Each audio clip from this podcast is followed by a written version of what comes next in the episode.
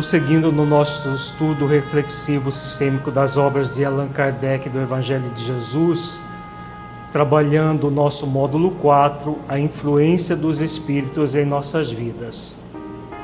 Nós estamos no, no segundo encontro. Neste encontro, nós trabalharemos o tema A influência dos espíritos em nossos pensamentos.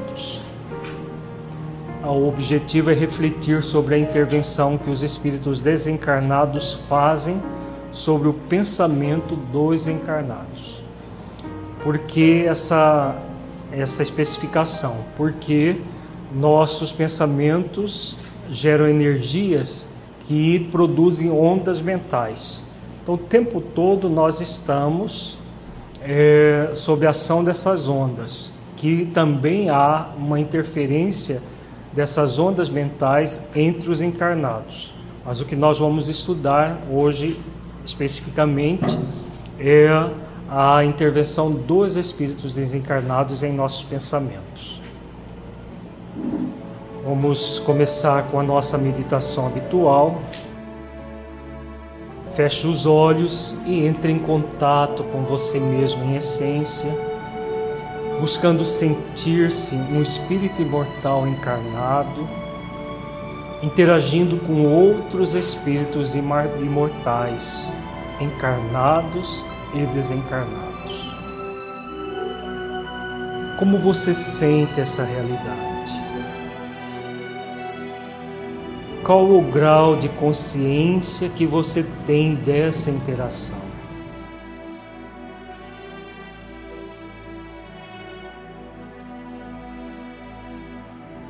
Deixe fluir os seus pensamentos e sentimentos, evitando qualquer mascaramento num processo de auto-engano. Seja verdadeiro, verdadeira com você, analisando-se com autenticidade.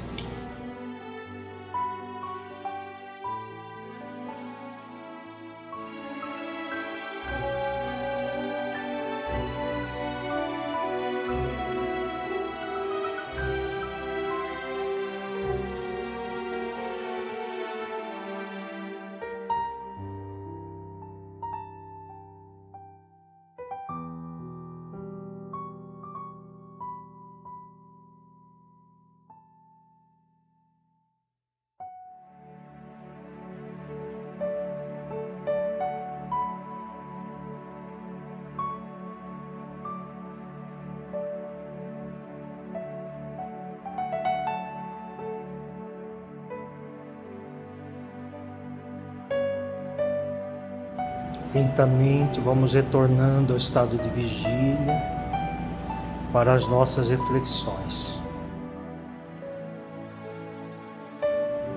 Antes de nós entrarmos no conteúdo que vamos trabalhar ah, no nosso encontro de hoje, vamos fazer uma recordação do que nós trabalhamos no nosso encontro passado.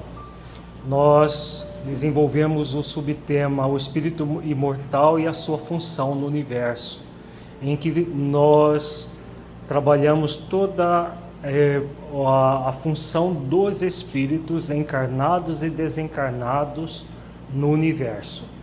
E vamos fazer a recordação utilizando uma, uma das questões mais significativas do Livro dos Espíritos, que é a questão 540 que aborda de uma forma muito profunda essa ação dos espíritos é, na, na natureza e no universo como um todo.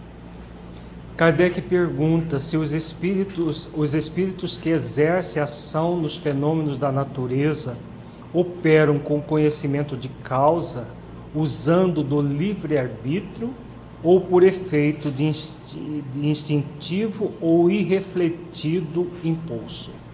Então vamos entender a pergunta para depois buscarmos a resposta.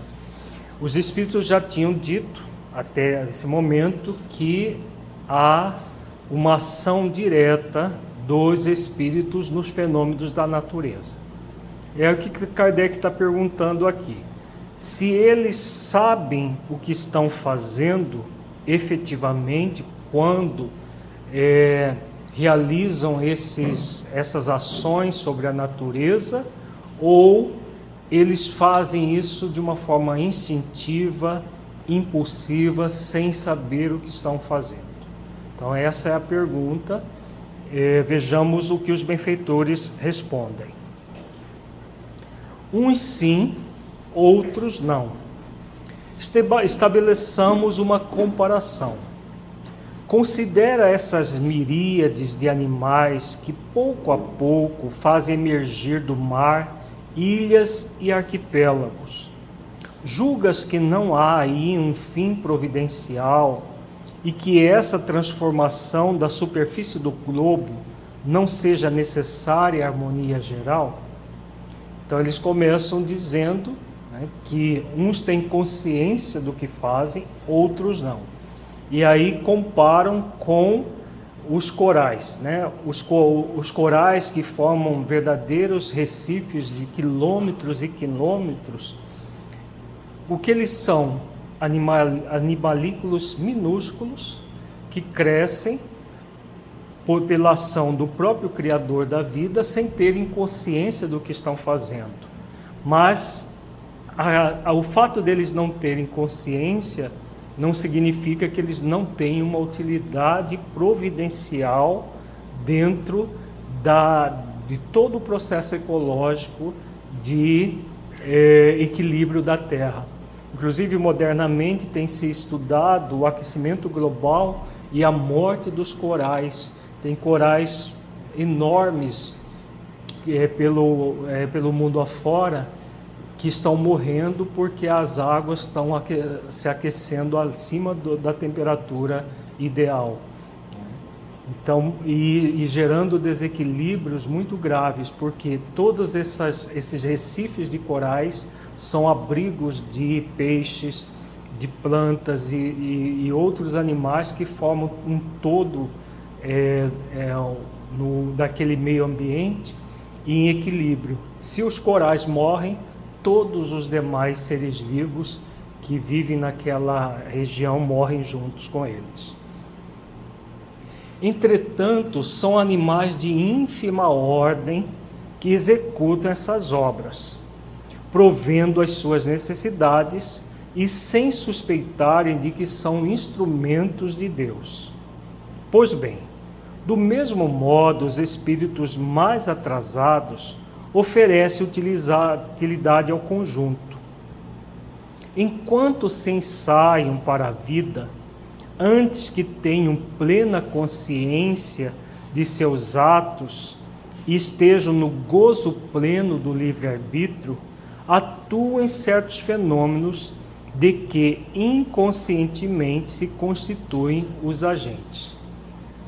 Então, o que acontece? Da mesma forma que esses animais formam os recifes e ocupam toda uma, um, uma função importante no equilíbrio ecológico do planeta, os espíritos atrasados que é, agem de forma material também vão ser utilizados como instrumentos, mas de quem? De outros espíritos que tem, que sabem o que estão fazendo e aí os utilizam como o, como nós vimos também no nosso encontro passado, como um arquiteto utiliza do servente de pedreiro para fazer as atividades mais é, grosseiras, enquanto que ele sabe o que está fazendo. O arquiteto, o, o arquiteto sabe o que está fazendo, o servente ele é, ele simplesmente cumpre ordens sem saber muito bem o que ele faz, a não ser aquela a expressão rudimentar de carregar pedras, carregar é, areia, de misturar uma coisa com a outra, formando argamassa para erguer uma parede e assim por diante.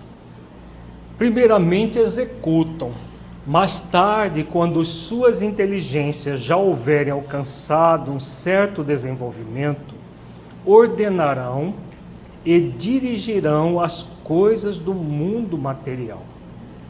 Depois poderão dirigir as do mundo moral. É assim que tudo serve, que tudo se encadeia na natureza, desde o átomo primitivo até o arcanjo, que também começou por ser átomo. Admirável lei de harmonia que o vosso acanhado espírito ainda não pode apreender em seu conjunto. Vejamos então essa essa resposta, essa segunda parte da resposta, era de uma profundidade muito grande. Então os espíritos, num primeiro momento, eles não têm consciência do que estão fazendo. São direcionados por outros espíritos mais inteligentes que eles. Com o tempo, com a própria evolução, eles saberão o que, far, o, que, o que fazem e estarão direcionando outros espíritos. E é dessa forma que tudo evolui na natureza. Tudo é, se encadeia, como os benfeitores dizem aqui, desde o átomo primitivo até o arcanjo, que começou pelo átomo então, exatamente eles estão falando aqui da evolução, é, da evolução do ser, do princípio inteligente, até a pureza espiritual. Então, nós começamos a nossa evolução enquanto princípio inteligente lá no átomo primitivo e vamos concluir na condição de espíritos angelicais espíritos crísticos já purificados, que, começar, que começou lá no átomo, significando que todos têm a mesma origem e a mesma destinação. E como os benfeitores dizem, admirável lei de harmonia que o vosso acanhado espírito ainda não pode apreender em seu conjunto porque é preciso que nós tenhamos uma concepção ampla da natureza para entender essa realidade. Mas essa é aqui a função primordial do espírito imortal: evoluir desde a da, da primitividade até a pureza espiritual completa. Agora vamos adentrar no, no tema de hoje, que é a influência dos espíritos em nossos pensamentos. Começando com a questão 456 de O Livro dos Espíritos. Kardec pergunta: Veem os espíritos tudo o que fazemos? Uma pergunta muito clara, né? Os espíritos, é, aqui está falando muito claramente dos espíritos desencarnados. Eles veem tudo que nós fazemos no dia a dia. Aqui, por exemplo, neste ambiente, está, estão espíritos observando aquilo que nós estamos fazendo? Vejamos a resposta. Podem ver, pois que constantemente vos rodeio. Cada um, porém, só vê aquilo a que dá atenção. Não se ocupam com o que lhes é indiferente. Então vejamos, da mesma forma que, por exemplo, se nós formos é, um, duas horas da tarde, aqui no centro de Cuiabá. E vamos ver numa praça centenas de pessoas passando para cada uma para um lado. Essas pessoas não vão ficar atentas a tudo que elas estão observando. Elas vão prestar atenção naquilo que diz respeito aos interesses dela. Dando da mesma forma os espíritos o tempo todo, em todos os ambientes que nós estivermos, nós teremos espíritos desencarnados como testemunhas daquilo que nós estamos fazendo. Dependendo do interesse dele, eles vão é, observar essa ou aquela ação que nós fizermos. Como diz os benfeitores, é, não se ocupam com o que lhes é indiferente. Então, continuemos aqui para refletir qual é o sentido dessa é, pergunta e da, da, resposta em nossa, nossas vidas. Na 457, ele, a Kardec pergunta: podem os espíritos conhecer os nossos mais secretos pensamentos? Então, por exemplo, se ele estiver se ocupando do que nós estamos pensando, eles podem conhecer o que nós estamos pensando? Qual que seria a resposta? Hã? Sim. Por quê? Todos os espíritos veem tudo que nós pensamos, percebem tudo que nós pensamos. Por que não? Se eles quiserem, que eles, se eles quiserem perceber, né? Porque tem a ver com a questão anterior.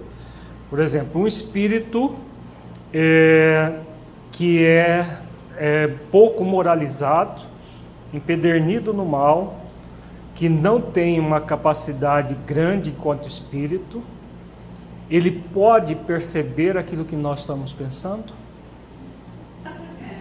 Pode. Existe uma razão bem séria para isso. Ele pode. Vamos ver aqui a resposta, depois nós vamos para a Gênese para entender por que, que eles podem. Muitas vezes chego a conhecer o que desejarias ocultar de vós mesmos. Nem atos, nem pensamentos se lhes podem dissimular.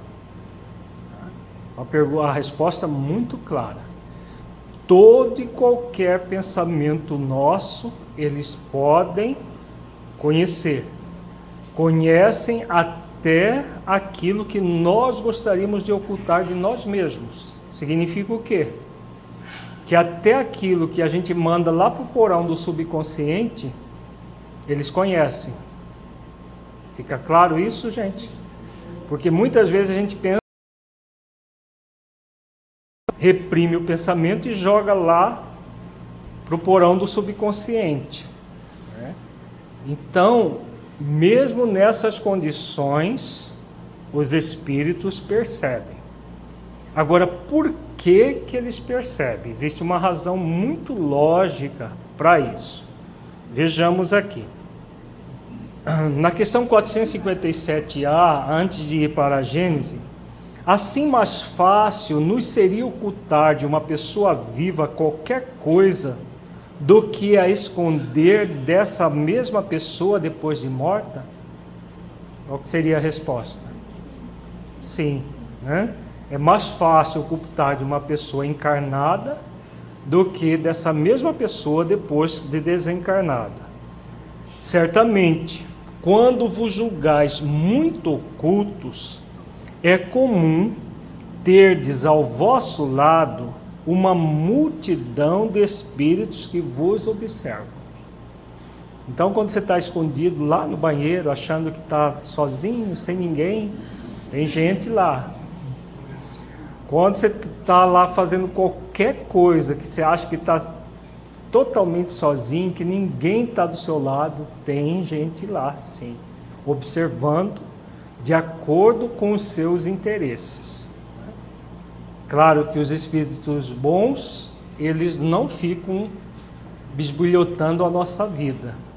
Se eles observam alguma coisa, eles vão fazer de tudo para nos auxiliar. Agora, aqueles que querem que nós nos demos muito mal na vida, esses vão bisbilhotar de todas as maneiras as nossas vidas para encontrarem pontos para nos perturbar. Isso nós vamos ver é, no, no, nosso próximo encontro. Por enquanto, vamos refletir como que eles percebem tudo isso.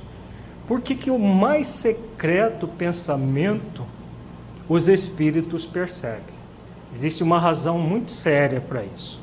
Vejamos qual é essa razão. Então, a, a, a pergunta: como os espíritos percebem os nossos mais secretos pensamentos? A Gênese, capítulo 14, item 15. Aqui tem a, a, a razão pela qual eles percebem. Sendo os fluidos o veículo do pensamento, este atua sobre os fluidos como o som sobre o ar eles nos trazem o pensamento como o ar nos traz o som. Pode-se, pois, dizer sem receio de errar que há nesses fluidos ondas e raios de pensamentos que se cruzam sem se confundirem como há no ar ondas e raios sonoros. Então vejamos, Kardec está falando aqui baseado na ciência do século XIX. Hoje nós temos mais elementos para entender isso. É, todas as vezes que nós pensamos, nós emitimos uma, uma onda energética. Tá? Essa onda vai se propagar no fluido cósmico universal da mesma forma que o som se propaga no ar. Então, quando eu falo aqui, vocês ouvem aí, a minha voz nada mais é do que uma onda sonora que vai repercutir nos tímpanos de cada um, ser enviado pelo, pelo nervo auditivo até o cérebro e todos decodificam as palavras que nós estamos usando. Da mesma forma que isso acontece no nível da, da vocalização, no pensamento também é, é verdadeiro isso. Quando nós pensamos, nós emitimos uma energia. Essa energia vai ser é, irradiada no fluido cósmico universal. Quer nós é, estejamos conscientes desse pensamento, quer nós estejamos subconscientes dele. Porque, como nós falamos, muitas vezes a gente reprime o pensamento na hora que ele surge. E aí a gente já joga para o porão. Nós não percebemos de uma forma consciente o pensamento, mas bastou o pensamento para repercutir energeticamente no fluido cósmico universal. Então, essa a repercussão dessas energias forma ondas e raios de pensamentos que se cruzam sem se confundirem, né? como as ondas de, de, e raios sonoros. E hoje nós poderíamos dizer como as ondas de televisão, as ondas de microondas do, do aparelho celular. Na época de Kardec só havia é, a questão dos raios sonoros, não havia ondas de rádio, não havia ondas de televisão, ondas de é, microondas que fazem, por exemplo, os aparelhos de celular funcionar. Nada disso havia. Então hoje já dá para a gente entender melhor o processo. Como que as microondas do que fazem um, um aparelho celular funcionar, elas você acaba ouvindo a voz das pessoas, sem ter fios condutores. Né? No, no, na telefonia fixa há fios que conduzem, e no aparelho celular. Então, são ondas que propagam de uma forma um pouco complexa, nós não vamos entrar em detalhes aqui, mas que sim, aqui tem milhares de ondas de todos os tipos, né? e se a pessoa acionar o número, vai é, tocar o nosso aparelho. Por que, que não se cruza, por exemplo, um aparelho celular com outro aparelho celular do outro da pessoa do lado? Porque são ondas em níveis diferentes uma da outra. Uma, uma, uma infrações de, de, de hertz ali, de, elas são ah, diferentes. E aí forma todo esse conjunto que se entrecruzam sem é, se confundir, como a Kardec diz aqui, aliás, é, Kardec que diz aqui no, em A Gênese. Agora, o que, que vai acontecer com esse pensamento que forma uma energia mental que repercute no fluido cósmico universal? Por que, que um espírito, mesmo moralmente atrasado, às vezes pouco inteligente, porque às vezes ele é moralmente atrasado, mas muito inteligente, capaz de manipular os fluidos. Mas mesmo um espírito moralmente atrasado e não inteligente consegue perceber esses fluidos. Tem pergunta? Que o André Luiz fala: nossos pensamentos geram forma, vida e movimento. Kardec usa um, um termo é, mais próprio do século XIX. Então vejamos aqui a continuidade do texto. A mais, criando imagens fluídicas, o pensamento se reflete no envoltório perispirítico como num espelho. Toma nele corpo e aí, de certo modo, se fotografa. Tem um homem, por exemplo, a ideia de matar a outro. Embora o corpo material se lhe conserve impassível, seu corpo fluídico é posto em ação pelo pensamento e reproduz todos os matizes deste último. Executa fluidicamente o gesto, o ato que intentou praticar. O pensamento cria a imagem da vítima e a cena inteira é pintada como num quadro, tal qual se lhe desenrola no espírito. Deu para entender, gente, o, o quão é interessante que é? Por exemplo, não tem gente que fala, deu vontade de esganar aquele danado quando ficou com raiva. E a pessoa imagina ir lá no, no, no pescoço do outro, apertando e quando ela imagina fazer, fazendo isso, com naquele ímpeto de raiva, o perispírito faz todos os gestos que ela pensou. E aí as testemunhas oculares, que são os espíritos, eles vão perceber ou não? Vão perceber todos os detalhes. E se tem um espírito inimigo nosso, inimigo do outro lá, eles não podem influenciar para que do pensamento a, a, pessoa parta para ação real, efetiva, e é, as influências espirituais surgem dessa maneira. Então, tudo aquilo que nós pensamos vai refletir no perispírito como um espelho.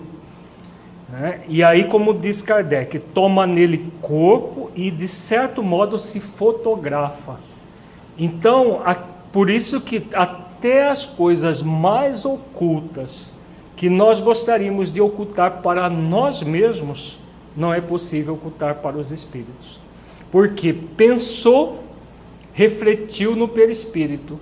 E aí, qualquer espírito desencarnado vai conseguir ler no nosso perispírito, na, na fotografia do nosso pensamento, aquilo que nós estamos pensando. Tem pergunta?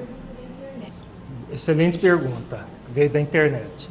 Como que os espíritos inferiores não conseguem perceber as, os pensamentos dos espíritos superiores? É porque eles estão num outro padrão de onda de, de energia exatamente por isso. É diferente, por exemplo, a percepção de um encarnado para eles perceberem um espírito superior a eles. Muitas vezes o que André Luiz coloca nas suas obras que eles não conseguem nem ver, quanto mais perceber os pensamentos. Por quê? Porque os espíritos elevados estão num outro nível de onda. E aí é como se é uma onda mais alta e aqui a onda mais baixa. Ele não consegue ter acesso. Né? Já o encarnado, como o próprio corpo físico é visível, não tem como a gente esconder de ninguém, e ao pensar, nós plasmamos em torno de nós tudo aquilo que pensamos então aquilo fica praticamente semimaterial em torno de nós. E aí os espíritos, mesmo os inferiores, conseguem perceber. É assim que os processos obsessivos tomam cada vez mais corpo. Né? Nós vamos começar a trabalhar os processos obsessivos no nosso próximo encontro.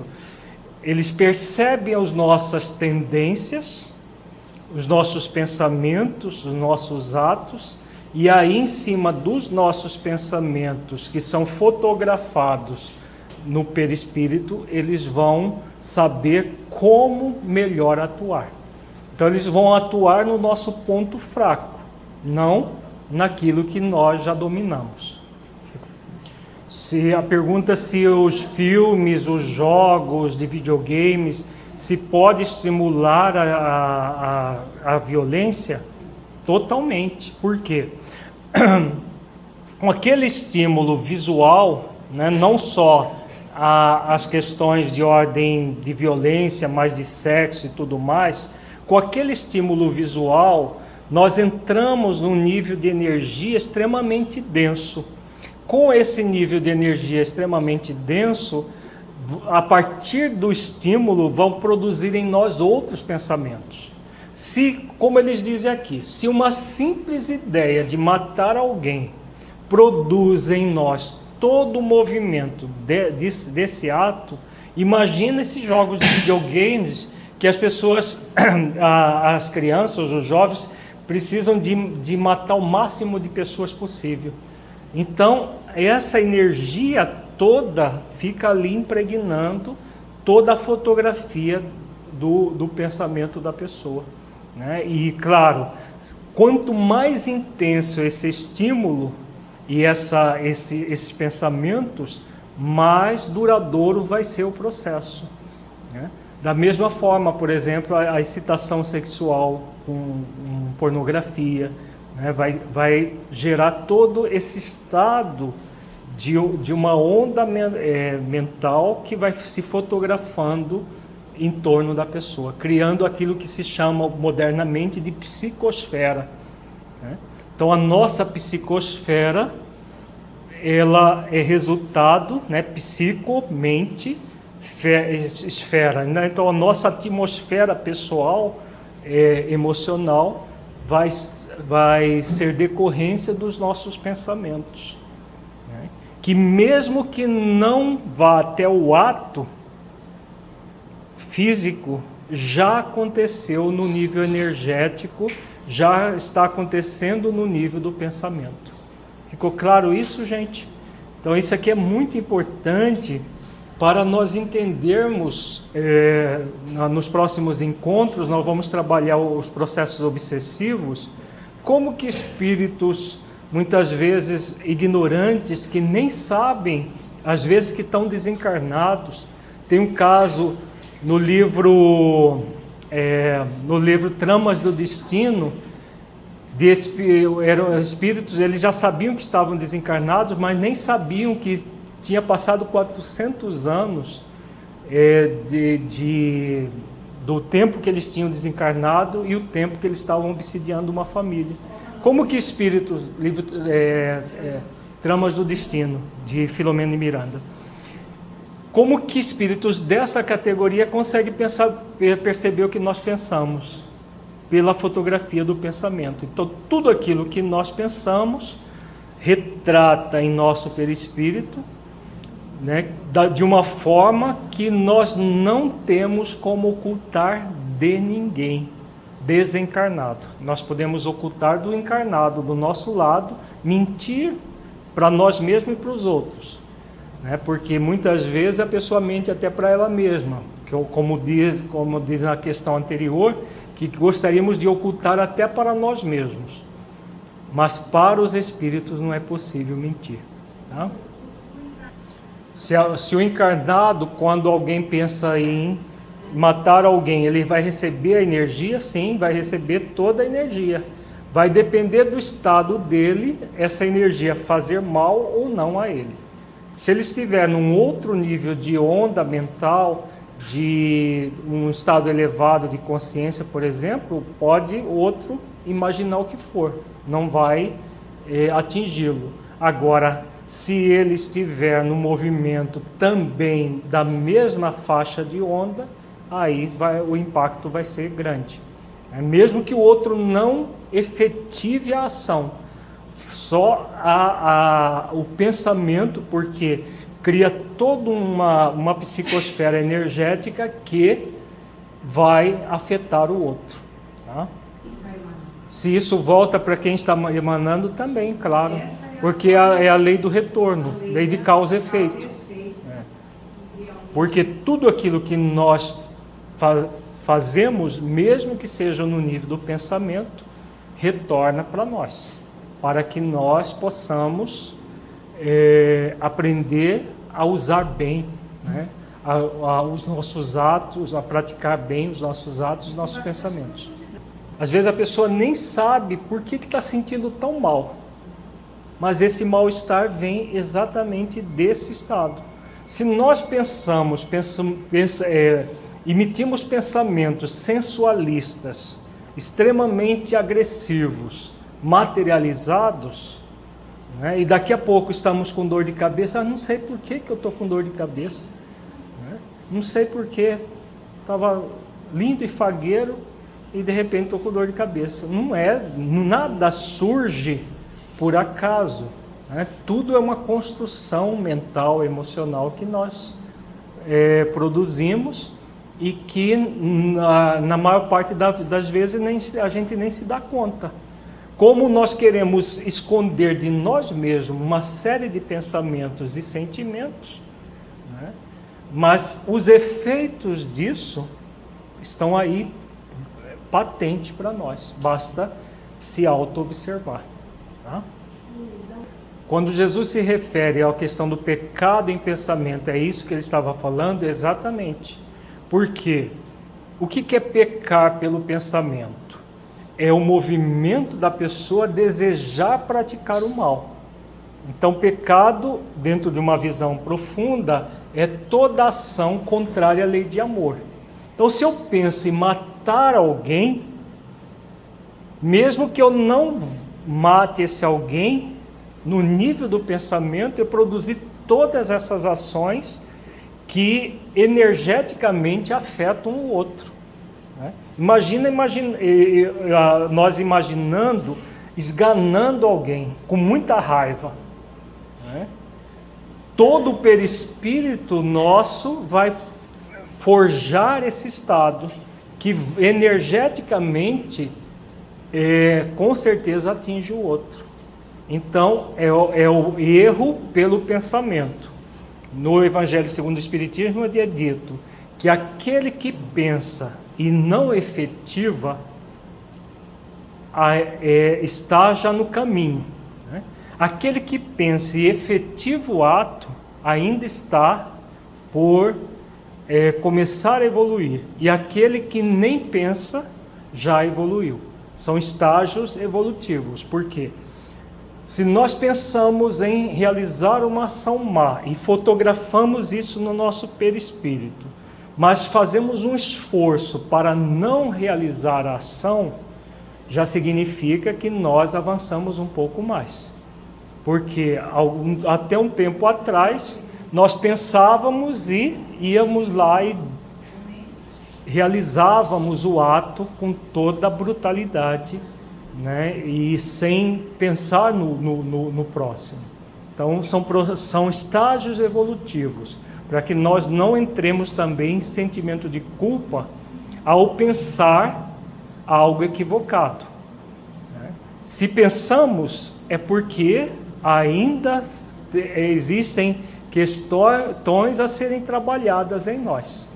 Né? Não é para que a gente nem se acomode, nem se culpe mas tomemos consciência e trabalhemos em função da superação. Tá? Mais perguntas? Vigilância interior. É, isso é resultado da vigilância interior. Né? A pessoa vai vigiando os seus pensamentos, assim como ela, ela vigia os atos. Porque existem os pensamentos e os atos. Os atos já são as ações efetivadas. O pensamento é o que vai produzir a ação. Se eu penso e não ajo, no caso de um pensamento desequilibrado, eu já, já cresci um pouco. Né? Agora é, é preciso crescer um pouco mais para vigiar a nascente do pensamento. Parar de fugir de nós mesmos, tomando consciência dos pensamentos que, a, que nós trazemos e que são fotografados e que vão ser utilizados pelos espíritos para melhor nos perturbar. Desse modo é que os mais secretos movimentos da alma repercutem no envoltório fluídico, que uma alma pode ler noutra alma como num livro e ver o que não é perceptível aos olhos do corpo.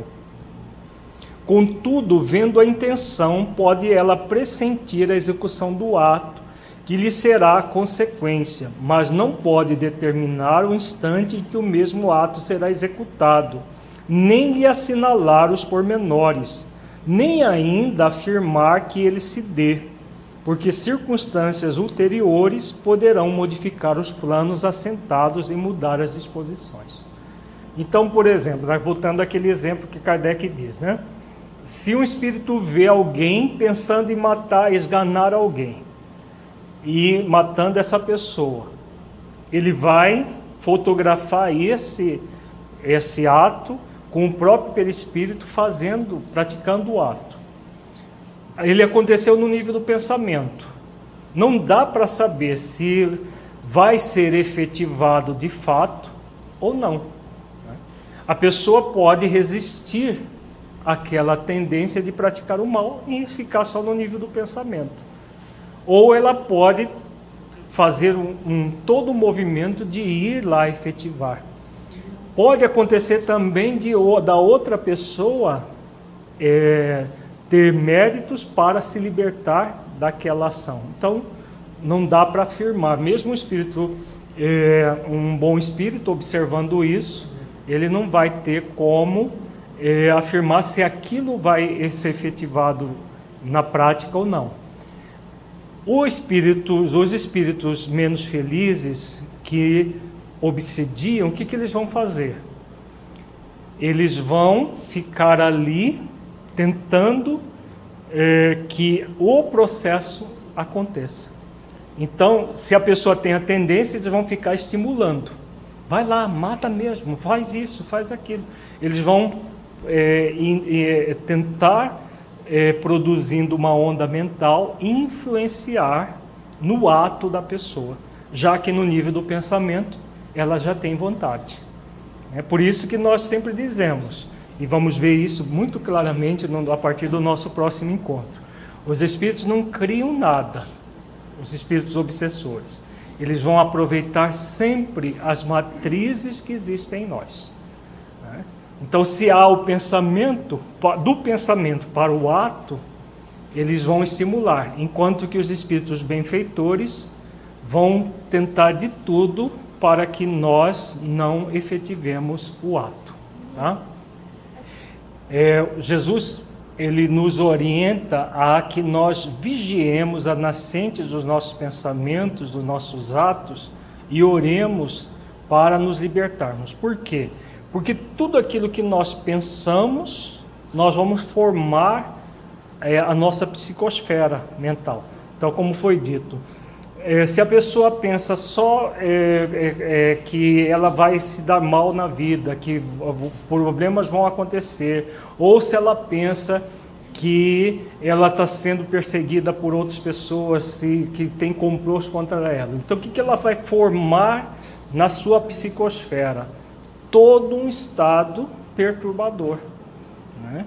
E aí, claro, as chances dela se perturbar vão ser muito grandes vai depender é, de, de, de todo um processo de vigilância, de oração, para que ela não se perturbe com os próprios pensamentos.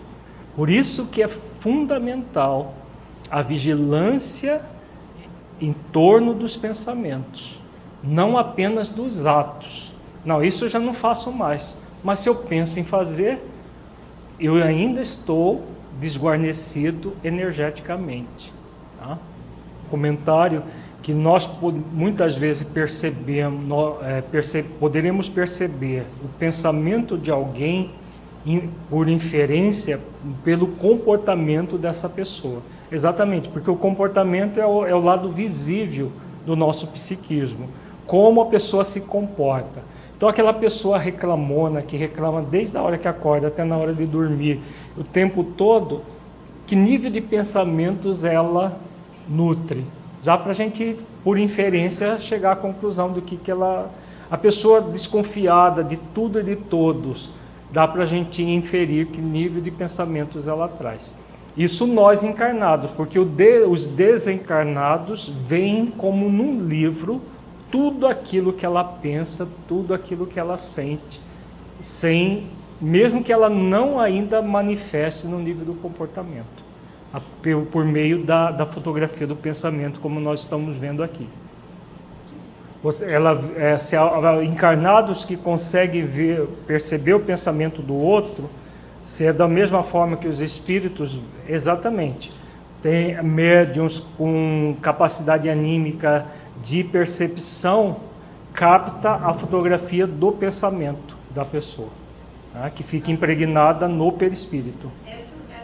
Se a imagem que o médium, o encarnado vê pode ser transportado para outra pessoa, se for um processo é, telepático, no sentido de que ela pensa intensamente e pensa numa outra pessoa, por um processo de transmissão do pensamento, é possível. Se outra pessoa tiver o mesmo nível de sensibilidade, ela pode captar. Tá? Vamos concluir o texto de a Gênese. Ele não pode ver o que ainda não esteja no pensamento do outro. O que vê é a preocupação habitual do indivíduo seus desejos, seus projetos, seus desígnios bons ou maus. Então, toda é como um livro, né? A pessoa tem tudo aquilo que ela pensa, que ela é, o pensamento produz a energia, mas não, é, é, a pessoa tem o modo de ser dela, os projetos que ela costuma se dedicar e a partir disso também é possível ver a, a tendência da pessoa. É isso que os espíritos vão se utilizar para influenciar nos nossos pensamentos. Quando nós fazemos uma vivência transpessoal e você se imagina luz, imagina que você é amor, imagina essas questões, é um exercício é, que começa no pensamento para que você chegue no sentimento e produza isso, é, é exatamente. Né? Só que é, é, no sentido inverso, né? em vez de você pensar coisas desequilibradoras, você passa a pensar algo que lhe equilibra enquanto ser. Então, quando Jesus fala da vigilância, vigilância nada mais é do que esse estado meditativo, esse estado em que você busca o lado superior da vida. E aí a oração vem como uma companheira que nos auxilia a elevar os nossos pensamentos.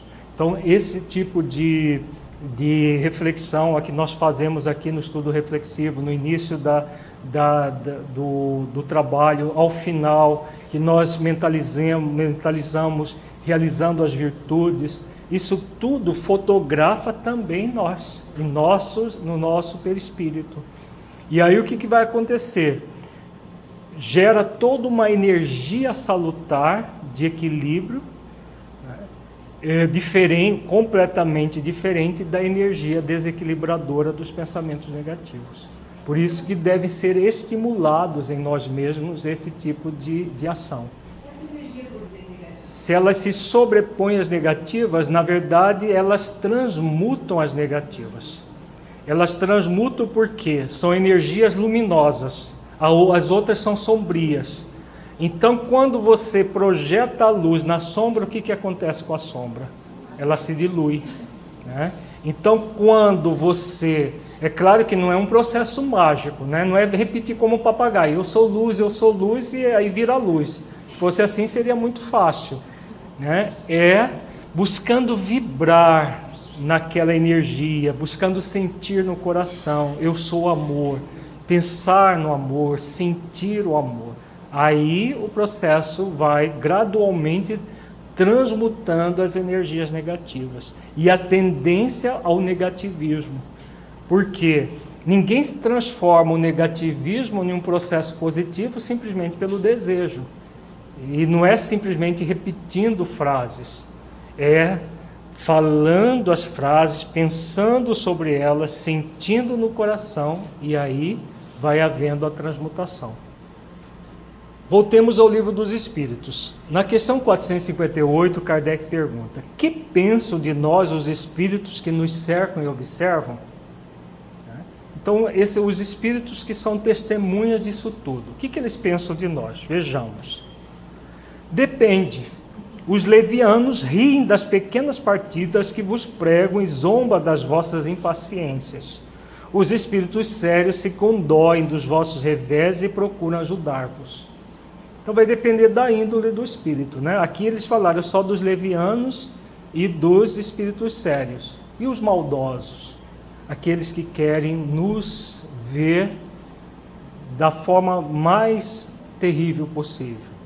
Né? Com certeza eles não vão apenas ir, Né? Eles vão estudar detalhe por detalhe dos nossos pensamentos, daquilo que está na, fotografado em nós, para, é, buscando o ponto fraco, atuar exatamente nesse ponto, nesses pontos fracos que nós trazemos. A questão 459 vai ficar mais claro isso. Oi. Com base nisso, como que eh, devemos evitar a podemos evitar a repressão do, dos pensamentos para ressignificá-los? É, você vendo como um aprendiz da vida. Aquilo que nós falávamos agora há pouco. Se você pensa e age, você ainda está muito distante do caminho evolutivo. Se você pensa e você não age, mas não por um processo de repressão, mas por um processo de escolha consciente, você está a caminho do processo de, é, evolutivo, de se tornar um espírito melhor. Por quê? Quando nós pensamos e reprimimos, o que, que nós fazemos quando reprimimos? Eu não posso pensar isso. O que, que eu fiz? Já pensou. Né? Então, se eu já pensei, o que, que acontece com o meu perispírito? Ele vai se impregnar com a minha negação ou com aquilo que eu pensei? Com aquilo que eu pensei. Então, não, não, não adianta reprimir. Não adianta negar. Eu não posso pensar isso, eu, eu tenho que pensar outras coisas, eu tenho. Isso é processo de repressão de pensamentos. Quando você reprime o pensamento, você vai criar sentimentos mascarados. Não funciona dessa maneira. Então, o que, que nós devemos fazer? Você toma consciência, eu sei que eu tenho isto aqui esse pensamento, eu tenho esse movimento, eu tenho essa vontade X. Mas como aprendiz da vida que eu sou e que uma pessoa que quer melhorar, que quer se tornar um espírito melhor, eu sei que eu tenho, mas eu quero transformar gradualmente todo esse pensamento em pensamentos positivos, equilibrados, harmonizados. Então, o que, que a pessoa fez? Ela aceitou que tem o pensamento, mas não se compraz nele, dando vazão ao pensamento, nem se culpa ou se justifica por ele, por tê-lo, toma consciência e vai trabalhar em função da superação, da transmutação. Aí aquilo que foi colocado agora há pouco, dos pensamentos equilibrados, da busca da visualização positiva e tudo mais, são, são ferramentas que auxiliam nessa transmutação. Mas por trás da, da, da, da ferramenta existe sempre a vontade do espírito imortal a vontade de se tornar uma pessoa melhor. Quando nós temos a vontade é, plena de nos tornarmos pessoas melhores, nós vamos colocar essa vontade que é soberana da essência sobre o ego. E aí a luz da essência dilui ah, os pensamentos e os sentimentos do ego. Tá? É esse o caminho para a vigilância real. Né? Vejamos, muita gente diz assim: nós devemos nos policiar o tempo todo para não fazer coisa errada. Jesus falou isso. O policiamento requer o quê? Repressão. A sabedoria de Jesus plena, né? Por que, que ele falou vigia e não policiai? Né? No Evangelho não está escrito policiai e orai para não cair em tentação. Está vigiai e orai. Vigilância é uma observação. Você observa e toma providências. Então, observar o pensamento é diferente de policiar o pensamento. Se eu policio, eu entro num processo repressivo. Se eu vigio, eu observo e tomo as providências. Eu percebi algo é, inadequado.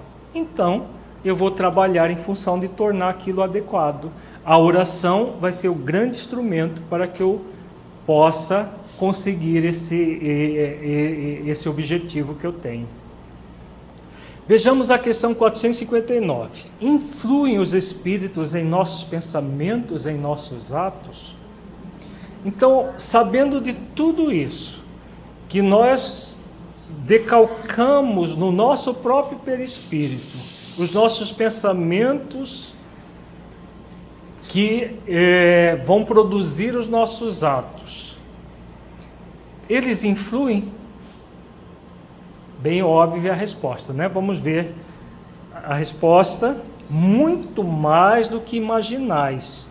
Influem a tal ponto que de ordinário são eles que vos dirigem. Então vejamos, a, é uma das respostas mais significativas do livro dos Espíritos. Eles influenciam muito mais do que a gente imagina. Então a influência é constante. Influi a tal ponto que de ordinário, né, usualmente, são os espíritos que nos dirigem. Que tipo de espírito que nos dirigiriam? mentores. Mentor dirige a gente para lá e para cá como marionete? Não. Os mentores, os espíritos superiores, eles orientam para que nós nos direcionemos pelo bom uso do nosso livre-arbítrio para as orientações deles. Então, eles nos orientam. Quem é que vai nos dirigir? os espíritos inferiores, né? os espíritos que querem nos influenciar é, de uma forma é, desequilibrada. Né? Os, me, os mentores influenciam? Sim, também influenciam, mas não dirigem. Dá para entender a diferença? Né? eles influenciam. Quando, por exemplo, Joana de Ângeles vem e coloca um texto sobre o amor, ela está exercendo uma influência? Como está, né? Honório, quando eh, escreve um livro tipo Vozes Alerta ou Dias Felizes, ele está exercendo uma influência? Está. Agora, ele está nos direcionando? Não, não está. Porque ele está dando é, orientações e sugestões de caminhos a serem seguidos. Quem é que dá a direção? No caso dos espíritos superiores, nós mesmos. Né? Se nós utilizarmos bem o nosso livre-arbítrio, nós vamos pegar a orientação e transformar numa direção eficaz, numa diretriz segura. Se nós não fizermos isso, o que, que acontece? Quem é que vai nos dirigir? Aqueles que não querem o nosso bem. Esse sim, direciona muitas vezes na marra, produzindo constrições mentais e muitas vezes o faz de nós verdadeiros é, marionetes, verdadeiros fantoches. Quando nós não colocamos resistência às influências deles. Ficou claro isso, gente? Nós vamos ver mais detalhadamente isso a partir do próximo encontro. Na questão 460, de par com os pensamentos que nos são próprios, outros haverá que nos sejam sugeridos. Vejamos aqui já o verbo muda, né? Sugeridos dirigidos. Os benfeitores sugerem o tempo inteiro. Eles, eles sim, eles sugerem o tempo todo posições para que nós possamos refletir e seguir. Né? Não direcionam, mas sugerem. Os espíritos sombrios também podem sugerir? Também podem. Né? Então vejamos a resposta aqui. Vossa alma é um espírito que pensa. Não ignorais que frequentemente muitos pensamentos vos acordem a um tempo sobre o mesmo assunto, não raro contrários uns dos outros. Pois bem, no conjunto deles estão sempre de mistura os vossos com os nossos. Daí a incerteza em que vos vedes, é que tendes em vós duas ideias a se combaterem. Então, nós somos espíritos pensantes, temos os nossos pensamentos. O tempo todo vivemos num mundo de pensamentos vários que vêm e atuam sobre nós. Então, o tempo todo misturados os nossos pensamentos aos pensamentos dos espíritos. Não tem muitas vezes situações em que pensamentos antagônicos ficam é, interagindo conosco. A gente é como se fosse, não tem aquele do desenho animado que tem um anjinho de um lado e o capetinha do outro. Né? Os desenhos animados são bem interessantes porque é como a, a, no ouvido vem o capetinha, no outro ouvido o anjinho, né? O que significa isso, simbolicamente falando, aproveitando a, a, a questão da simbologia? São muitas vezes esse, o nosso anjo de guarda nos sugerindo determinados pensamentos e espíritos menos felizes sugerindo outros tipos de pensamentos, misturados aos nossos próprios pensamentos. E muitas vezes nós temos percepção de que são pensamentos sugeridos. Né? Vai depender de nós seguir um caminho ou outro. Aí entra a questão do discernimento que nós vimos no nosso encontro passado. Na questão 461, Kardec pergunta: como havemos de distinguir os pensamentos que nos são próprios dos, dos que nos são sugeridos? Então, é, é interessante a gente saber os pensamentos nossos e os pensamentos sugeridos. Vejamos a resposta.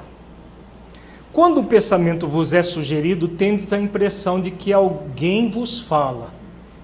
Geralmente, os pensamentos próprios são os que acordam em primeiro lugar. Afinal, não vos é de grande interesse estabelecer essa distinção Muitas vezes é útil que não saibais fazê-la. Não a fazendo, obra o homem com mais liberdade. Se se decide pelo bem, é voluntariamente que o pratica. Se toma um mau caminho, maior será a sua responsabilidade. Então aqui a resposta é muito clara: não é útil ficar é, ter plena certeza se pensamento foi sugerido ou não foi sugerido.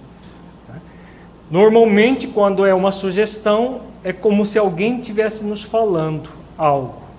Né? Se nós apurarmos a nossa percepção, nós vamos perceber os pensamentos sugeridos daqueles que são nós, nossos. Mas o que mais importa não é se o pensamento é sugerido ou se é nosso. O que, que mais importa? O teor do pensamento, se ele é bom ou mal, e o nosso movimento para efetivar o pensamento. Né? Se o pensamento é bom e nós o colocamos em prática, que importa se foi sugerido por um, pelo nosso anjo de guarda, por um outro bom espírito ou é nosso? Importa? Não importa. Porque o importante é o ato benévolo praticado. Da mesma forma, o contrário. Se um pensamento mal foi nos sugerido ou é nosso próprio e nós fomos e efetivamos aquele mal, importa de onde ele veio? O que importa é o mal praticado. Né? Então, por isso a, a, finalização da pergunta aqui. É a não fazendo obra o homem com mais liberdade. Se se decide pelo bem, é voluntariamente que o, o pratica. Se toma um mau caminho, maior será a sua responsabilidade. Então, se nós decidimos por seguir o nosso anjo de guarda, a responsabilidade não é do nosso anjo de guarda. Ele apenas sugeriu. A responsabilidade de seguir é nossa. Da mesma forma, se nós seguirmos um espírito menos feliz, a responsabilidade não é do espírito, é nossa por ter tê-lo seguido. Né? Então, sempre ah, nós devemos trazer para nós as responsabilidades pelos nossos atos. Na questão 462, Kardec pergunta: é sempre de dentro de si mesmos que os homens inteligentes e de gênio tiram suas ideias? Novamente a questão das ideias, né? Eles é, pensam por si mesmos ou existem também as influências? Vejamos aqui. Algumas vezes eles lhes vêm do seu próprio espírito, porém de outras muitas lhes são sugeridas por espíritos que os julgam capazes de compreendê-las e dignos de vulgarizá-las. Quando tais homens não as acham em si mesmos, apelam para inspiração. Fazem assim sem o suspeitar uma verdadeira evocação. Então, aqueles que estão produzindo bem, por exemplo, cientistas, às vezes até o cientista ateu, ele é, faz uma verdadeira evocação quando ele busca pelo pensamento a inspiração para resolver um problema, por exemplo. Se ele é, a, está no movimento de auxílio, não importa a crença dele. Espíritos é, cientistas e tudo mais podem se aproximar de, dessa pessoa e utilizar daquela, da, é, daquela pessoa que se faz um médium naquele momento para trazer algo benéfico para a humanidade. Então, há, há, há muitos homens de gênio, né, que são, são os, na, nas várias áreas da, do conhecimento humano, na ciência, na filosofia, né, na, na religião, eles operaram dessa forma, sob influência de outros espíritos. E que no final não importa, se fora útil que pudéssemos distinguir claramente os nossos pensamentos próprios dos que nos são sugeridos, Deus nos houvera proporcionado os meios de o conseguirmos, como nos concedeu o de diferenciarmos o do dia da noite. Quando uma coisa se conserva imprecisa, é que convém assim aconteça. Então, aqui é o comentário de Kardec né, mostrando muito claramente que não importa de onde vem o pensamento, o importante é o teor dele e o que nós fazemos a partir daquele pensamento. Na questão 463, disse comumente ser sempre bom o primeiro impulso, é exato? Então, o primeiro pensamento que nos acode, que nos, nos nós temos, é o, é o melhor? Vejamos a resposta. Pode ser bom ou mal, conforme a natureza do espírito encarnado. É sempre bom naquele que atende às boas inspirações. Então não é, é, é uma crendice acreditar que é porque o primeiro pensamento que vem é o melhor. Nem sempre. Vai depender, claro, do próprio pensamento. Na questão 464, como distinguirmos se um pensamento sugerido procede de um bom espírito ou de um espírito mau? Estudai o caso. Os bons espíritos só para o bem aconselham. Compete-vos discernir. Aqui novamente os benfeitores falam da virtude do discernimento. Discernir entre o bem e o mal. Vai depender sempre de nós. Os bons espíritos só nos é, influenciam para o bem sugerindo questões para que nós reflitamos e utilizemos se quisermos. Os outros vão tentar dirigir os nossos pensamentos de uma forma para nos gerar desequilíbrios. Faz um comentário a respeito da, da do respeito à lei de liberdade. Né? os espíritos, os benfeitores, sempre respeitarão a lei de liberdade, porque eles jamais vão afrontar uma lei divina, nem que seja para nos ajudar de alguma maneira, né? porque eles não afrontam as leis divinas, eles cumprem as leis divinas, por isso já são bons espíritos, ou, ou espíritos superiores, mesmo que não sejam superiores porque já entende que é cumprindo as leis divinas que se é, evolui. Já outros espíritos que não, é, que tentam afrontar as leis divinas, o que, que eles vão fazer com o nosso livre-arbítrio? O que, que eles vão fazer? Vão respeitar?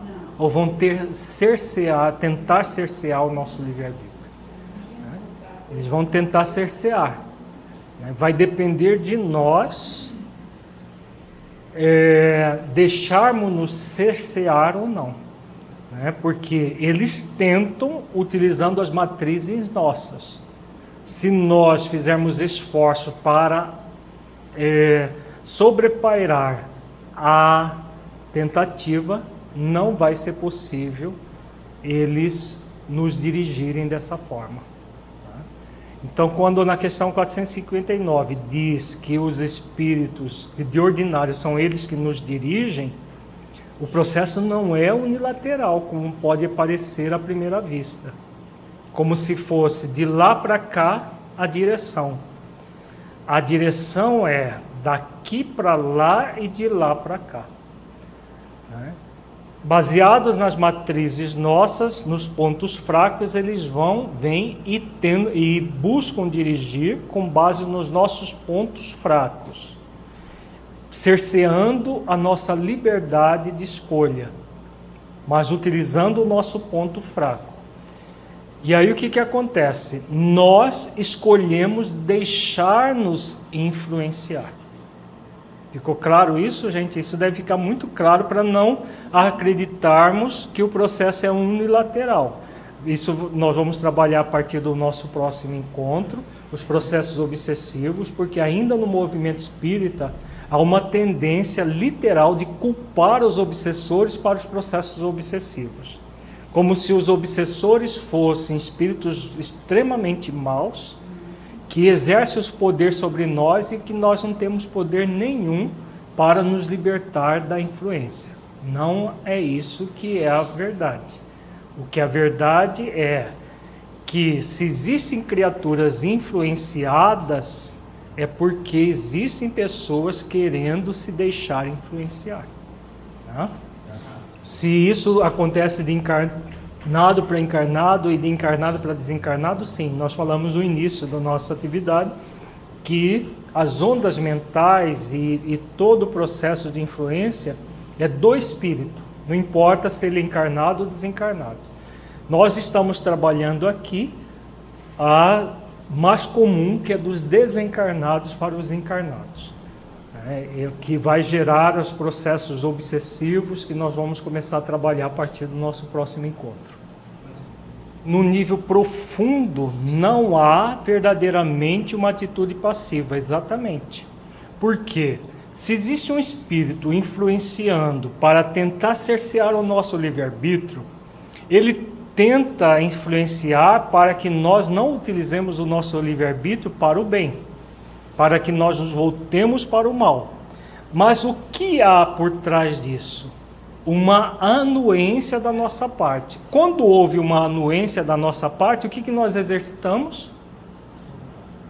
Hã? Qual lei divina que nós exercitamos? A lei de liberdade. Nosso livre-arbítrio escolheu se deixar influenciar, se deixar manipular daquela forma para que nós não produzamos ações benéficas. Né? Então houve uma escolha sim. Por isso que o processo não é unilateral. Os espíritos influenciam nossas vidas. Verdade, está lá na questão 459, que nós acabamos de ver. Mas por quê? Porque existem pessoas se deixando influenciar. Então eles tolhem o livre-arbítrio parcialmente, eles tolhem para que nós não usemos nossa liberdade de ação para as coisas úteis e boas que fazem com que nós nos afastemos deles e sigamos os benfeitores. Isso eles fazem. Mas por quê? Porque nós escolhemos agir assim. Né? Isso deve ficar muito claro e nos próximos encontros nós vamos aprofundar um pouco mais nisso. Por isso que em todas as questões os benfeitores falam a respeito do discernimento aprender a discernir o que é bom daquilo que não é. O que é cômodo daquilo que não é. Porque não é cômodo para nós é, não fazer escolhas amorosas? Muito cômodo, basta deixar. Mas houve uma escolha quando nós fizemos isso, mas é a escolha do menos, é, do que não é benéfico para nós. Né? Então, o discernimento é a virtude que vai nos auxiliar no, no movimento ligado à lei de liberdade e à lei de amor. Porque não discernir é profundamente desamoroso conosco. Não, não, não exercitar essa virtude chamada discernimento. É extremamente desamoroso. É cômodo, sim. Não dá trabalho nenhum. Agora, nós não estamos aqui para não ter trabalho. Nós estamos aqui para trabalhar efetivamente pelo desenvolvimento das virtudes. Então, se nós quisermos ter a mente lúcida, o coração pacificado, é preciso fazer esforços para desenvolver essa virtude chamada discernimento. Tá? Mais pergunta da internet? Se pode ser a autoobsessão o primeiro passo da influência negativa, exatamente, porque esse movimento de não é, discernimento é um processo autoobsessivo, em que a pessoa cerceia nela própria o discernimento para escolher o bem. E aí, passivamente, por uma escolha cômoda, ela segue o caminho desequilibrado. Então, por isso que o processo obsessivo externo sempre vai passar pelo auto-obsessivo, que é esse movimento da criatura de não fazer esforços para discernir, para não é, praticar as leis divinas que ela é convidada a praticar ativamente. Lei de liberdade não tem jeito de não praticar, mas praticar ativamente, escolhendo o bem, só com muito esforço, com muita dedicação. Tá? Vamos fazer a nossa avaliação reflexiva. Vamos fechar os olhos. Entre em contato com você mesmo em essência, buscando sentir o conteúdo estudado neste encontro. Que você entendeu do conteúdo que se aplique à sua vida?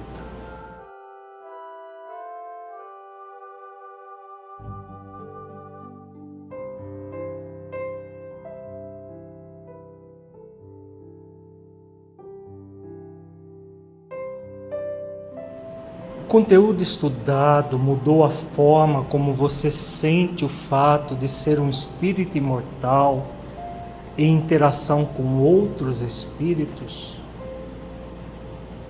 Caso positivo, que mudança foi essa?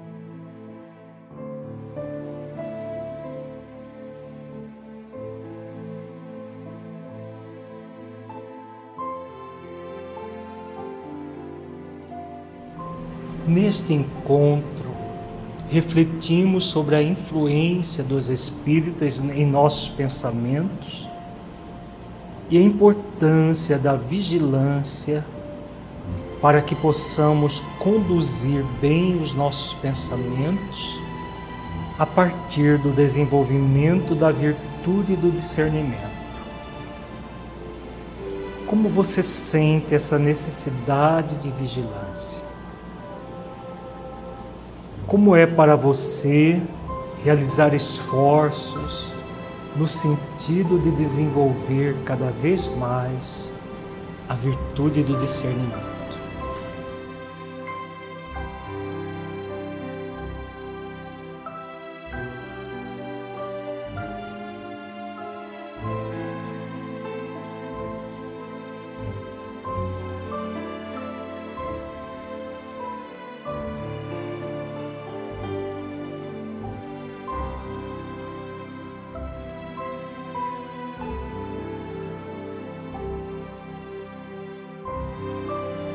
Como você sente a sua vida aplicando o conteúdo estudado?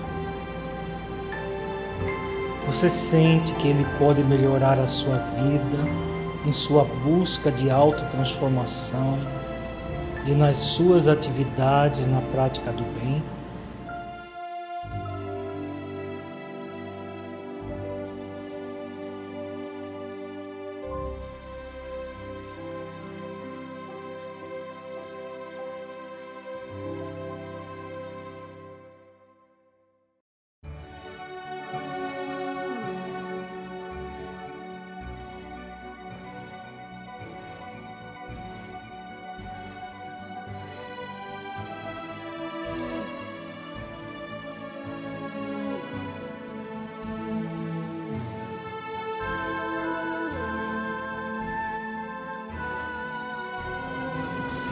Sinta-se agora um espírito imortal que traz em si mesmo a determinação divina de evoluir até a perfeição relativa, pelo conhecimento pleno e cumprimento das leis divinas,